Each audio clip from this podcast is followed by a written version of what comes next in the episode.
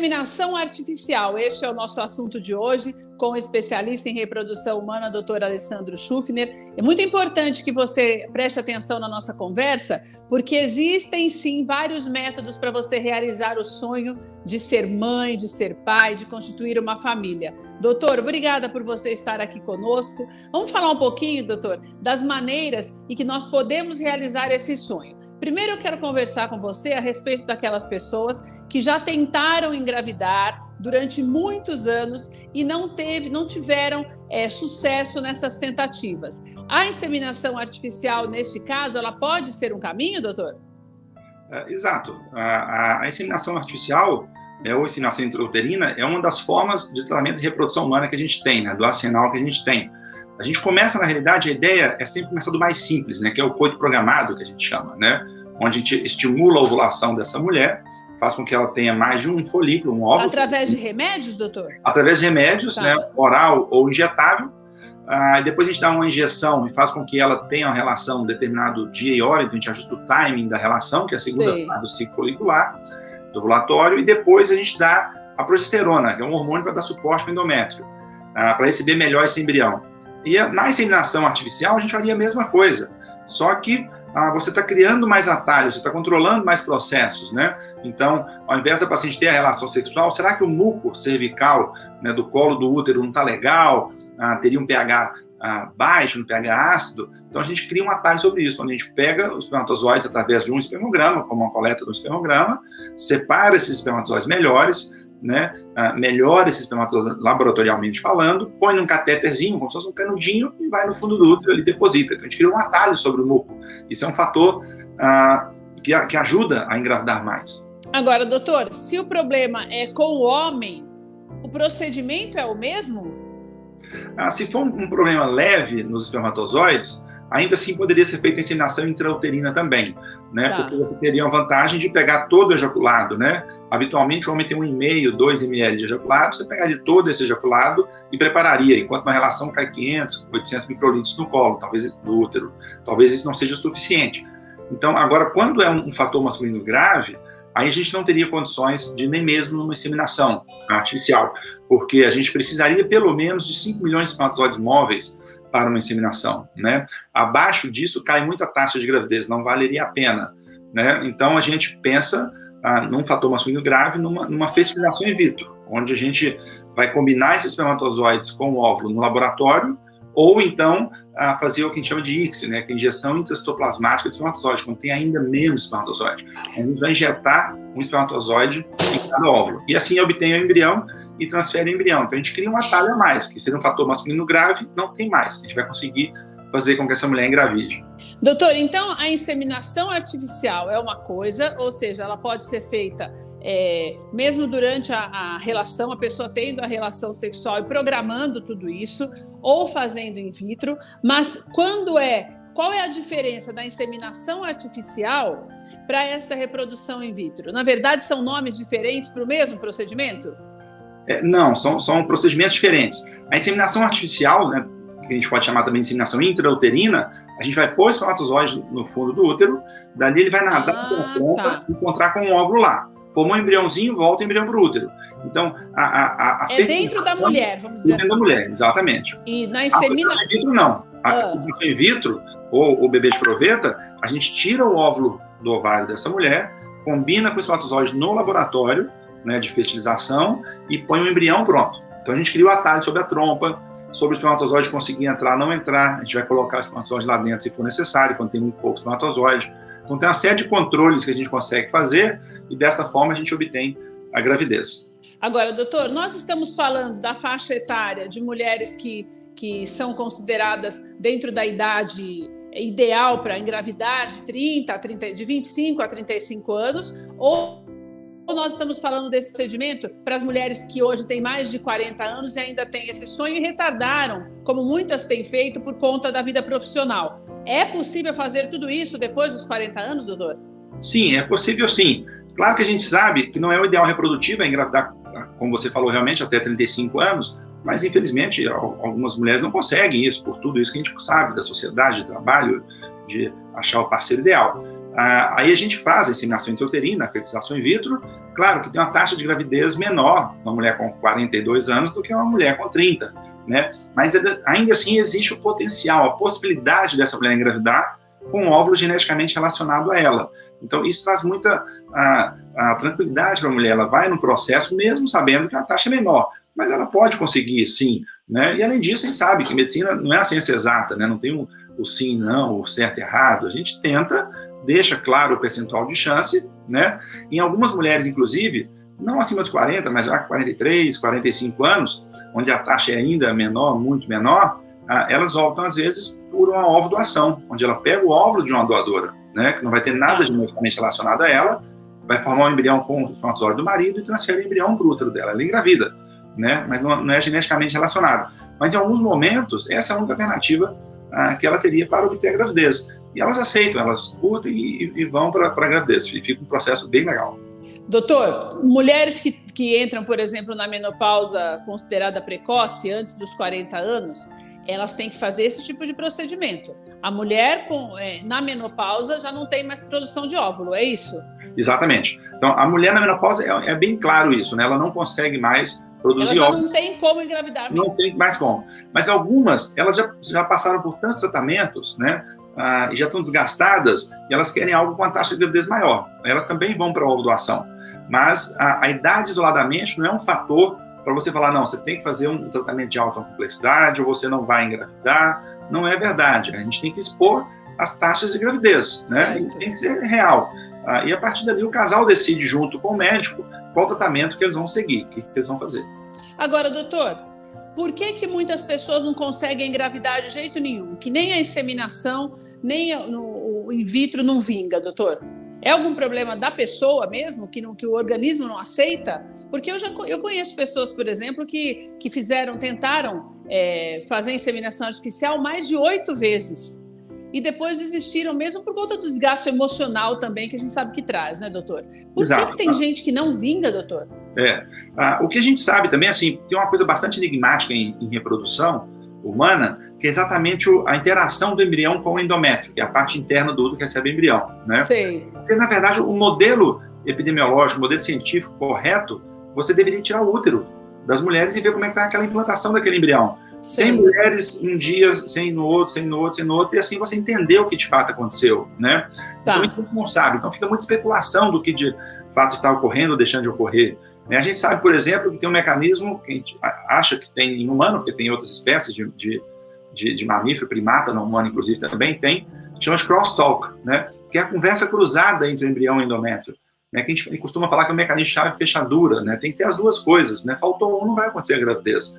E um melhora o outro. Né? Então chega o embrião na célula lá do, do endométrio e fala assim: ó, apareça o receptor aí, porque eu estou aqui para invadir. E tem mulheres que talvez não expressem esse, esse, esse, esse setor, né? É muito raro. Não existe uma explicação. Não existe uma explicação correta, infelizmente não. Né? A gente sabe da janela de implantação, que é um período específico que o embrião implanta. Algumas mulheres a janela é mais lenta, mais rápida, isso tudo a gente tem que ajustar, mas ainda assim, mesmo isso também é bastante discutível ainda na literatura. Doutor, quem é que não deve nunca fazer um tratamento é, para engravidar através da inseminação? Existem contraindicações? A inseminação artificial, né, a inseminação intrauterina, ela tem não contraindicações, mas é porque o sucesso é muito pequeno. Seria exatamente fator masculino grave, fator tubário, né? Algum trompa, tipo de doença pode impedir também, doutor? Às vezes alguma doença, aí vem, vem, vem a contraindicação do obstetra, do clínico geral, né? Então, por exemplo, a, a mulher tem uma, uma, uma pressão alta muito uh, não alterada. Tem um controle tão fácil, muito alterada, e ela não, não conseguiria ter um controle disso ainda de forma mais eficiente durante a gravidez. Então é melhor não, não, não engravidar, né? Então alteração cardíaca grave. Então às vezes tem paciente que não chega a gente. Outras mulheres com câncer, hoje vigente, com os hormônios da própria gravidez, é nem do tratamento em si, o tratamento é curto período, a gente está falando de 8, 10 dias, mas a gravidez são nove meses de hormônios altos também, né? Então, tem, tem determinado tipo de câncer que é contraindicado engravidar por causa dos hormônios que a gravidez levaria. Então, a gente não vai tratar uma mulher dessa, ela é contraindicação da obtenção da gravidez. Aí, essas é o inverso, a gente tem que preservar o óvulo dela para no futuro ela poder engravidar, né? Mas no momento não é, não é o ideal que essa mulher engravide. Doutor, você falou, tocou num assunto muito importante também, que é essa história de guardar os óvulos. Se eu tenho 35 anos e acho que agora não é o momento de engravidar, com 35 anos eu posso fazer essa retirada dos óvulos e guardar, congelar, da maneira como é feito mesmo pelos, pelos profissionais, pelos médicos, e estes, estes óvulos guardados, eles vão estar bons para daqui 10 anos, por exemplo, se eu resolver engravidar com 45? Exato. O, a, o óvulo de congele, ela, ela permanece com aquela característica do momento em que foi congelado, independente Ela não envelhece. Por causa não envelhece. Tá. Então, passou 5, 10, 20 anos, não tem problema. Ela vai conseguir engravidar com aquele óvulo. E com a vantagem, congelou aos 35, ela tem a chance menor de ter uma doença cromossômica naquele óvulo do que uma mulher aos 40, 42. Então, mesmo que depois ela poderia, por exemplo, engravidar com relação sexual, porque aos 35, quando ela congelou, ela não tinha um parceiro que ela queria, quisesse engravidar. Aos 42, ela tem. Ah, mas eu não estou querendo usar aquele óvulo de 42 porque tem a chance maior de ter uma doença cromossômica.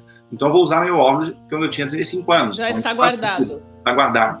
E aí, o, o tempo não interfere, onde foi congelado, eu mudei de país, mudei de estado, de cidade, não tem problema. Né? Hoje tem empresas de transporte biológico, material biológico, muito seguras. Então, isso tudo tá, traz tranquilidade para essas mulheres. Inclusive, no ano passado, né, em 2020, por conta da pandemia que a gente está vivendo ainda, ah, Brasil e mundo foi a mesma coisa, Europa, Estados Unidos, o número de pacientes congelando óvulos foi muito grande, né? Porque eram pacientes que, de certa forma, não estavam se encontrando com com alguém, não tinha perspectiva de encontrar com, com alguém para que pudesse ter filho. Não conseguia nem namorar, né, doutor? Quanto nem namorar, aí o melhor é congelar ovo. doutor, uma mulher, o ideal, a pessoa que, é que a gente fala isso, né? Mas é, eu sei que a gente não tem esse, a gente não costuma ter esse planejamento quando tem 20 e poucos anos, não fica pensando, ah, vou congelar óvulo porque quero, posso querer ter filho depois dos 35. Mas se eu congelar com 25 anos, por exemplo, o óvulo é melhor do que quem tem 35? Na realidade, não. Né? O que se tem é que parece que a, a, até 30 é muito parecido, entendeu? É a mesma ah, coisa, tá. De 30 em diante começa a haver uma queda, mas ela não é estatisticamente significante ainda, ela não é importante. Né? Então, é só é depois do 35 mesmo que 35. é. Até 35 é a mesma coisa, entendeu? Ela poderia congelar aos 34, 35 e vai ter um sucesso uma chance muito grande. E uma vantagem também de congelar nessa faixa etária é que às vezes você consegue o um número de óvulos bom em uma única tentativa, né? Ah, aí eu tenho 40 Como anos. Como assim, doutor? Por exemplo, a paciente tem 30 anos de idade. Ah, é um termo em inglês, um trabalho publicado há uns anos atrás em Boston, que ele ah. fala assim, chama one and done, né? Uma vez e ela vai e engravidar, pronto. né? Pronto. Ela fez um estímulo e ela conseguiu 20 óvulos. Ah, é próximo de 100% a taxa de gravidez uma mulher com 30 anos com 20 óvulos, né? É 92, 90%. Pode até engravidar de mais de um, né, doutor? Pode até engravidar de mais de um. Só que essa mesma mulher, se ela tiver 42 anos, para ela conseguir esses 20 óvulos, ela não vai conseguir em uma única vez, vai ter que fazer três, quatro vezes, e ainda assim não atinge os 90%, entendeu? Ela vai atingir uns 70%, né? Então, essa é a diferença da, da idade, do impacto da idade. A outra também vai conseguir, só que vai ser mais difícil, mas o caminho mais árduo, mas chega lá, né? Doutor, mais jovem, melhor. Se eu, tô, se eu tiver com essa coragem toda de passar dos 40 e ainda que, quiser ter mais de um, o que eu guardo de óvulo pode ser é o suficiente? Pode não? É o suficiente para eu engravidar duas vezes?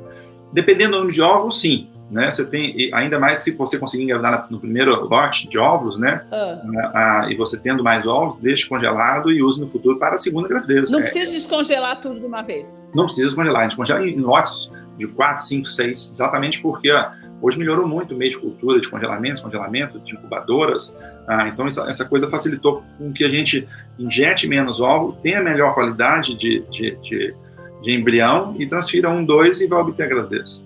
Doutor, sabe o que eu quero te perguntar? Eu me lembrei agora da atriz Solange Couto, que, se não me engano, ela engravidou quando ela tinha acho que 52 anos, que ela tinha se casado de novo e tal.